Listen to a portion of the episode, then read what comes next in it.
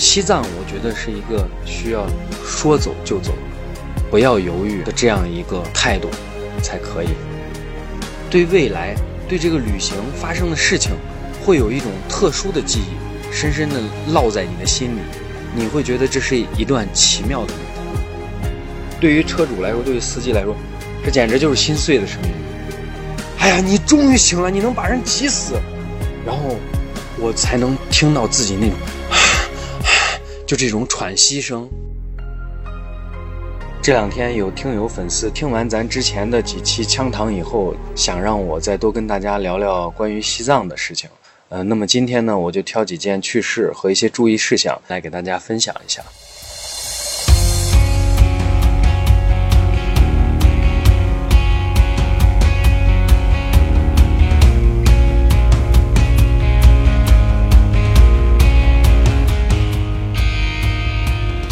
当时在西藏的时候比较有意思的是，我当时是在半路上遇到，就是在路边他摆的这个自己摆的他们这种做的摆件，就比如说天珠啊，或者是手串啊之类的这些装饰品。当时也是机缘巧合，在那儿看呢，突然间我看到这个身上他挂的这个，就自己带了一个天珠，特别漂亮，我就问了一下，我说你这个多少？然后呢，我们的那个同行的那个老哥就跟他搞价，就是一个正常的摆件嘛，所以就跟他搞价，搞到两百，搞到两百以后，我把这个戴在脖子上，一路从这个拉萨开始，就是往这个走川藏线嘛，我们是清进川出，走川藏线的时候，在米拉山口的时候，我记得特别清楚，我不是带着这个天珠在那块照相的，一帮东北的自驾游的呃车友。看到了，说：“哎，小伙子，你这个脖子上挂这个在哪儿买的呀？”给他讲了一下，是在路边，机缘巧合，然后特别有意思。他就说：“你这个多少钱？我给你付双倍的价钱买了。”当时因为比较小嘛，就会觉得：“哎呀，我这个是不是淘到宝了？是不是个好东西？”就会有这样的感觉。当时就有一种迷之自信，觉得他能这样说，我这东西肯定是个好东西，我就不愿意卖。然后我就说那不行不卖，然后他说那你说个价嘛，多少钱嘛？结果跟我一起的老哥就起哄，哎，这是我们花了两千多块钱买的。然后这个东北人就说，那可以吗？我给你出双倍价钱买。他越这样说，对于我来说，我就越觉得自己是不是真的淘到了一个宝。最后没有卖，被我这个老哥就说，哎，你这娃呀，就是实心眼。不长脑子，这你卖了之后，你可以买多少个你自己这种啊？我说，但是这个颜色也罢，它的这个质地也罢，我就喜欢上了，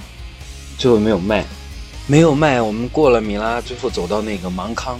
从芒康往这个康定走的时候，这真的有点这个神话色彩了，但是是真人真事儿，就发生在我自己身上。那两年，那个川藏路还在修，它不太好。大车压的这个车辙起来之后，它路的中间会起一个这种尖尖的这个土包，然后这个时候你车如果从这儿按照原有的车辙印走的话，它中间因为比较高，车就像推土机一样要把这一个土全部推下去。但是大车在过这种地的时候，有时候它会陷车或者什么之类的，那么他们就会在那个车辙上坑洼的地方垫上大石头。方便他的车过去，这样车走的多了以后呢，就把大石头挤着挤着就挤到中间来了，就跟着这个泥土一起挤在这个土包里面了，就变成暗石。然后咱们的小车呢，虽然是越野车，但是你这个底盘还是不够高的，那这个时候你过的话，你认为它是土，实际上它里面就是这个大石头。车开过，咚，咣咣咣，就这种声音，哎呀，你你是不知道，对于车主来说，对于司机来说。这简直就是心碎的声音，太心疼了。我呢又是最年轻的，我们这个队伍里最年轻的，当时就毅然决然的就下来，就开始去刨这个中间这个土包里面的石头，把石头刨出来之后就搬开，扔到很远的地方，就不要影响这个路面。这样我们的车过的时候，它铲的是土，就没有石头嘛，这样就不会伤害到车底盘。结果呢，我们知道高海拔，我又是不常在这里生活的人。就这样的往往返弯腰搬石头这样剧烈运动之后，一上车就一下子就给高反了，而且高反比较严重。极度缺氧，插上氧气之后就属于半休克状态。当时我记得特别清楚，当时那个感受，慢慢慢慢失去知觉以后，自己的眼睛里或者说你的脑海中的画面就是一个纯黑色的空间，纯黑色的空间里有一个转经筒，转经筒是金灿灿的，它在转，然后那转经筒上有一堆的照片儿，脑海中拉出来的镜头就是一点一点的离那个转经筒越来越近，转经筒是那个金灿灿的在放着光。你就看这些照片的时候，你有一种直觉，就是当时那个脑子里给出的那个感觉，就是这些人你都认识，但是我一个名字也叫不上来。他就这样转，渐渐渐渐，这个转经筒远，越来越远，离自己越来越远，感觉是一束光，光点越来越远，紧接着周围是黑的，慢慢慢慢的把自己拉回现实，然后试着能自己能感受到自己身体是。麻的，接着耳边就有那个声音，就很细小的声音，长江，长江，就是叫，快醒醒，别睡。然后这种声音由远到近，越来越响亮，越来越响亮。当然老哥是陕西嘛，他就长江不要睡了，不要睡了，就这种感觉。然后慢慢慢慢映在耳朵里，再到最后就试着自己的脸，是火辣辣的疼。然后再开始有更深刻的对环境的感知，就哦自己在车里，哦眼前看到的是黑漆漆的夜，然后两束光，就这个车的前灯的灯光打在前面，然后再开始感知到有声音的听到啪啪，就有人在抽我巴掌，然后就是老哥那个声音，长江不要睡了，听见没有？快醒醒，眼睛睁开，就这种声音。越来越洪亮，然后把我一下子拉回到这个现实当中，我才意识到，哦，我是在车里刚才搬石头了，哦，怎么这一瞬间脑子就是空掉了？怎么会出现那个黑黑的画面？就脑子里才开始有这个思绪，你开始理，理清楚这个到底什么状况，我在哪？然后当大家看到我醒过来之后，那个大哥，哎呀，你终于醒了，你能把人急死，然后。我才能听到自己那种，就这种喘息声，那一瞬间才知道怕，就是年轻的自己到了西藏不知天高地厚，在那一刻你才知道，不管是导游也罢，还是老旅游也罢，给你讲的在西藏不能激动，千万不敢怎么样，然后容易高反，高反很危险，你才对这些话才知道它是真的危险，是真的害怕，可能真的会要了你的命。这种感觉，第一次对这种老人言才有了这种敬畏，才知道怕，知道了，你以后出去玩，别人跟你说别干什么的事情，你要怀揣一个敬畏的心。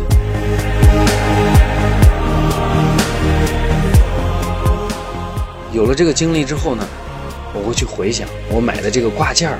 然后是他赋予了我一种，就是像平安符一样的这种信仰感。让我觉得它就是我的吉祥物，是它保佑了我，让我远离了这一次危险。所以后来我再出去，就是出去自驾游的这个很长一段时间啊，我都会把这个天珠带。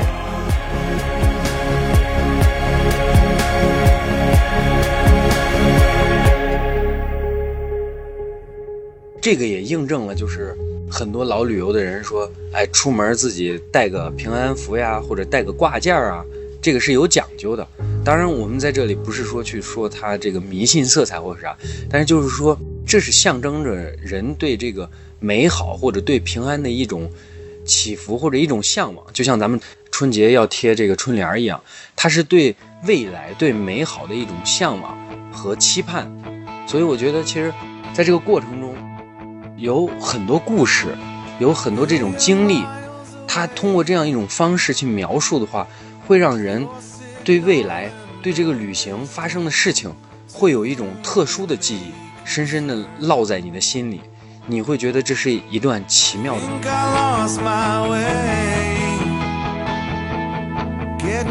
而我在这样一个旅途当中，这样一个西藏行当中，就感悟到了这样的东西。有了这一次经历之后，后来我再去几次西藏的时候，感触是都不一样的。一二年、一三年我去西藏的时候，开车在路上会看到很多，就是呃，沿着这个青藏也罢、川藏也罢，就是匍匐着这个朝拜，他们就是以这样的方式向拉萨走去。这个过程，我们当时我记得最清是从格尔木开车往拉萨方向走，这需要两天，因为要经过那曲。当时遇见了一群穿着很特殊，就是很显眼的人群，他们有一个三轮车跟在后面，然后我们就这样过去。当时我随口一问，问导游：“哎，这个这个人群，嗯，他们真的会这样就这么远就就这样到拉萨吗？”他们会的。结果去玩完之后，我们当时那个线路是清进清出，到了拉萨，包括林芝这些地方全部玩完以后，最后再返回的时候，快到那曲的地方。又碰到他们，去用最虔诚的心朝拜，去拉萨祈祷、祈福，甚至是大爱的，就是希望世界和平，希望人类美好、健康、繁荣昌盛，带着这样的心去再往那儿去朝拜，所以他们会做很多好事儿，摆玛尼堆之类的。玛尼堆哦，它是最早是用来指路的，就是说这里没有路，然后我们走进来以后，我们把这个玛尼堆摆在这里，摆在这里以后，象征着这里有人，这是我们的领地，就是我就比如说咱们这是一个群体在这里居住，然后我们就摆一些玛尼堆，然后一一是标注着这里有人了，这里是我们在这里，慢慢的演化出来就是这是祈福，这是象征着我们。这一个小群体、小部落在这里安营，我们每码的这一块石头，它象征着我们对美好事物的向往。再到后来，慢慢的就是你看到有玛尼堆的地方，就沿着这个，就是它是一种引导和指引。前人走过的路，对这里的起伏，然后后人可以去延续着再往前去延伸去走，它是这样一个概念。所以这个玛尼堆它也是很有这个呃意义在里面的，这也是可以就是大家去去感受去看的一个点。是拿石头，就是其实就是咱走到这个空地了，因为他们是游牧民族，游牧民族放羊，就比如说在这个区域，牧民在这个区域放羊放牛，可能这一年过后，他们就移居到下一个点了。所以这里就空出来了，空出来，那他们当时摆的这个玛尼堆就遗留下来了。而这个玛尼堆呢，就是他们在安营扎寨的时候，把周围的附近的石头全部搬到一个位置，然后去垒起来，垒一个类似于这种金字塔形的这种尖尖的圆锥形的，垒成这样的形状。这个地方就意味着是可以在这里安营扎寨生活的。其实都不高，就是大概有高有低。那种高的那种是是大工程量的，是一个大的一个部落也罢，族落也罢，在这里留下的。小的呢，这种就比如说小的，可能就是举手之劳，就是你看到一些小石头，把它马上就垒起来，可能就很小，甚至就是一个杯子的高度。那也有大的，就是六十来厘米，甚至是八十九十呃一米的也有。但是这种的一米的就相对来说少一些。玛尼堆其实是很小的。然后后来慢慢的游客看到有这种玛尼堆之后，他们也会自发的，比如说咱们这个团体，他是呃十几二十个人，那么大家也会带着自己的呃愿望和祈福，就是去捡一些石头，然后大家合力堆出一个属于我们自己的玛尼堆，这个也是有的，甚至在这个玛尼堆上最后再缠上咱们的哈达，都是一种对美好事物的一种向往。不管是在羌塘还是在。呃，这个青藏川藏线上都去这样体验过，这是一种就可以参与的很有意义的一件事情。去了这么多次，就是从第一次就是遇到刚才我说那个穿着很有特点这一群去朝拜的人，从那一次开始到后来再去的几次，这一路都是会看到的。还有一点就是。他们在朝拜的路上啊，很多人就有一个疑问：这些人这样拜过去，不吃不喝吗？他们睡觉怎么办？然后啥子？实际上你不用担心，他们在藏区，他们自带干粮、自带设备，是有分工的。那么另外的两个或者某几个人，他们是负责开车，拉着咱们的帐篷，拉着咱们这一行的物料、这一行的吃的喝的。那么这个车呢，就要去找合适的位置安营扎寨。那么就可能帐篷简易帐篷搭起来了，然后酥油茶就热起来了，这个奶茶就喝上了，牦牛肉干就准备好了，就在这儿休息，就在自己搭的这个地方去休息。他们是这样的分工协作搭配着往那儿。那这是一种，还有一种因为条件受限，对吧？他是在深山老林里，他没有这样的条件，什么又有车呀，又有这个帐篷，那么他们就比较艰苦。就这一路就是我到这一家人这儿了，哦，这是。去祈福的，那么你在我家吃住都是免费的，就他们提供免费的食宿，就是去提供给这些去拉萨去祈福的人，给他们提供这些，让他们去住，甚至是比如说你生病了，你可以在这儿把病养好，住个十天半个月，养好以后你再走，这我都是接受的，因为我们都是有这样一颗心，所以是彼此尊重、彼此帮助的，而且啊。因为他们的牦牛是非常值钱的，一卖就能挣很多钱。但是他们有钱以后，他们并不像大家理解的，就可能胡吃海喝，就开始山珍海味，呃，甚至是去其他地方开始新的生活。其实他们是代代相传的。他们有钱以后，他们也会把钱花在，比如说把我接下来要呃继续要放放养的牛，这个小牛仔、小羊仔买回来，然后把自己的物资。买回来囤备够，甚至是自己喜欢的这种金银首饰，然后不管是脖子上的、头上的、手上的，都喜欢戴，包括腰上缠的，他们会买很多自己喜爱的这些东西。买完这些东西之后，还余一部分钱呢，他们就会以祈福的方式去布达拉宫去捐赠，去积功德。就他们是用这样的方式在在生活，那么就延伸出来，就有一些这个。呃，不管是藏区的这个藏民也罢，还是有一些呃这个藏民，他们是已经生活在四川了，呃，那么他们可能做生意、开饭店、开酒店，但是他们每一年哦都不会说是忘本，就是他们不管挣多少钱，他们都不会忘本。每一年挣完钱之后，他会在固定的时间带着自己要祈福的东西，就像我刚说的，就是是有组织、有规划的，比如我们这一个村。或者我们这一批人，这一个组的人，我们会组织起来，然后分工协调好，然后往那个方向去祈福，然后这可能历时一个月甚至两个月。就他们真的就是，哪怕他们很有钱了，开着豪车，住着很好的房子，就是孩子也接受着非常高的教育，但是他们都会抽出时间来，给自己留出这样一个时间去干这样一件事情。所以很多人说这个拉萨是圣洁的，拉萨是可以洗涤心灵的。你在西藏，这是一趟洗涤心灵的旅程。就你在这里，风景很美，但是像这些人文讲到这些穿插的故事，会让你的心更加纯粹，也会给很多人带来一些感悟，会让你回归到自己的城市，回归到自己的生活当中以后。去感悟很多东西，去坚守很多东西，会让你明白。你看，你过着比有一些去祈福的人还要好的生活，他们都能坚定信念，保始终保持着对美好生活的这种向往，去祈福，去这样坚持一件事情。那么你还有什么困难不能解决呢？就会让你有一种，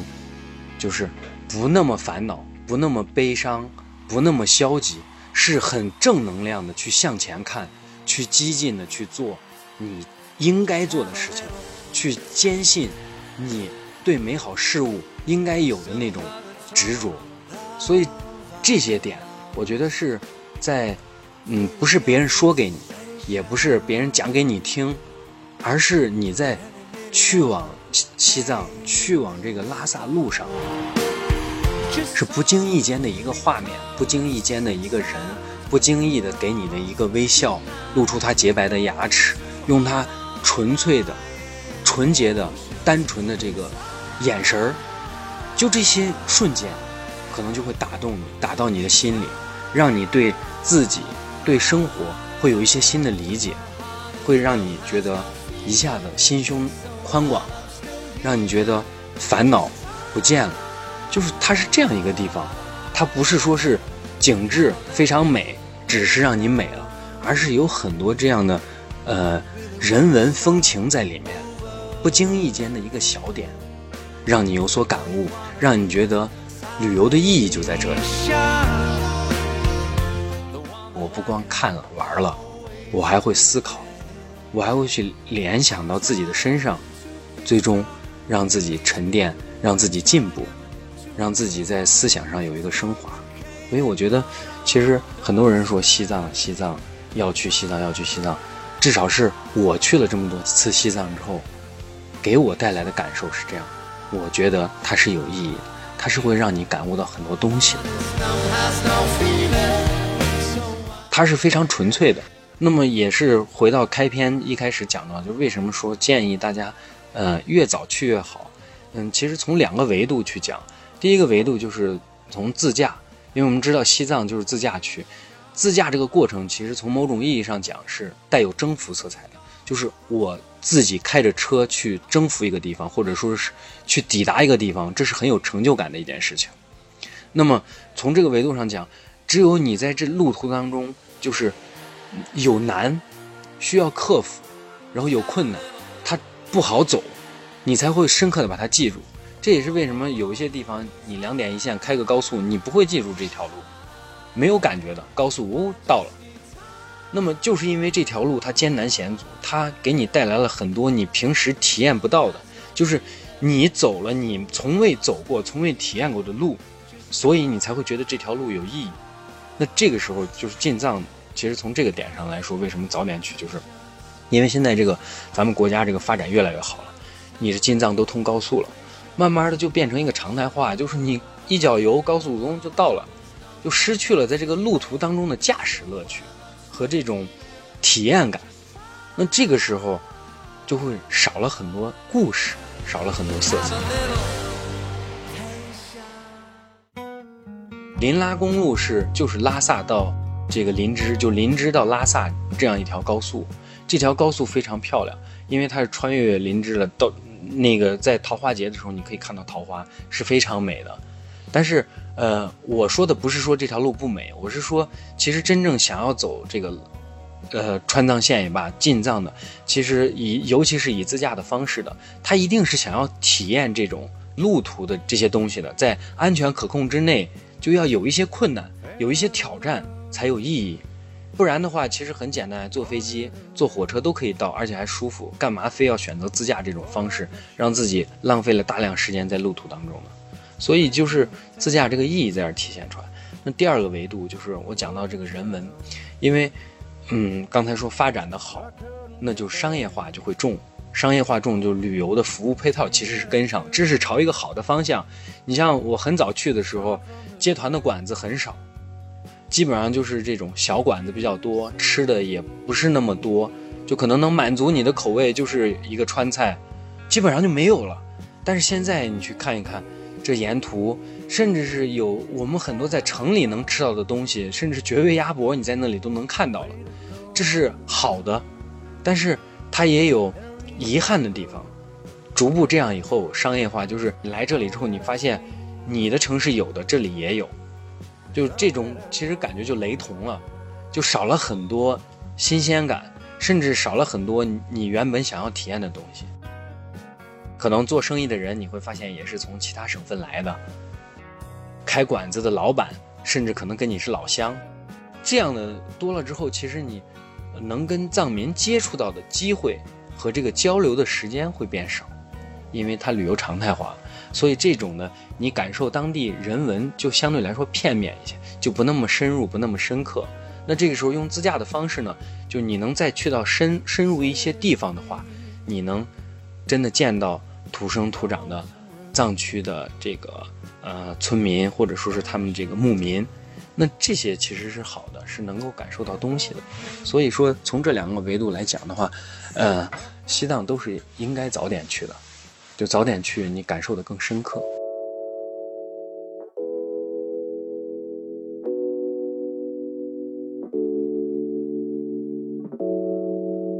此时此刻，我们去往羌塘无人区自驾的车队已经行驶到了普若岗日冰川，这里是世界的第三级。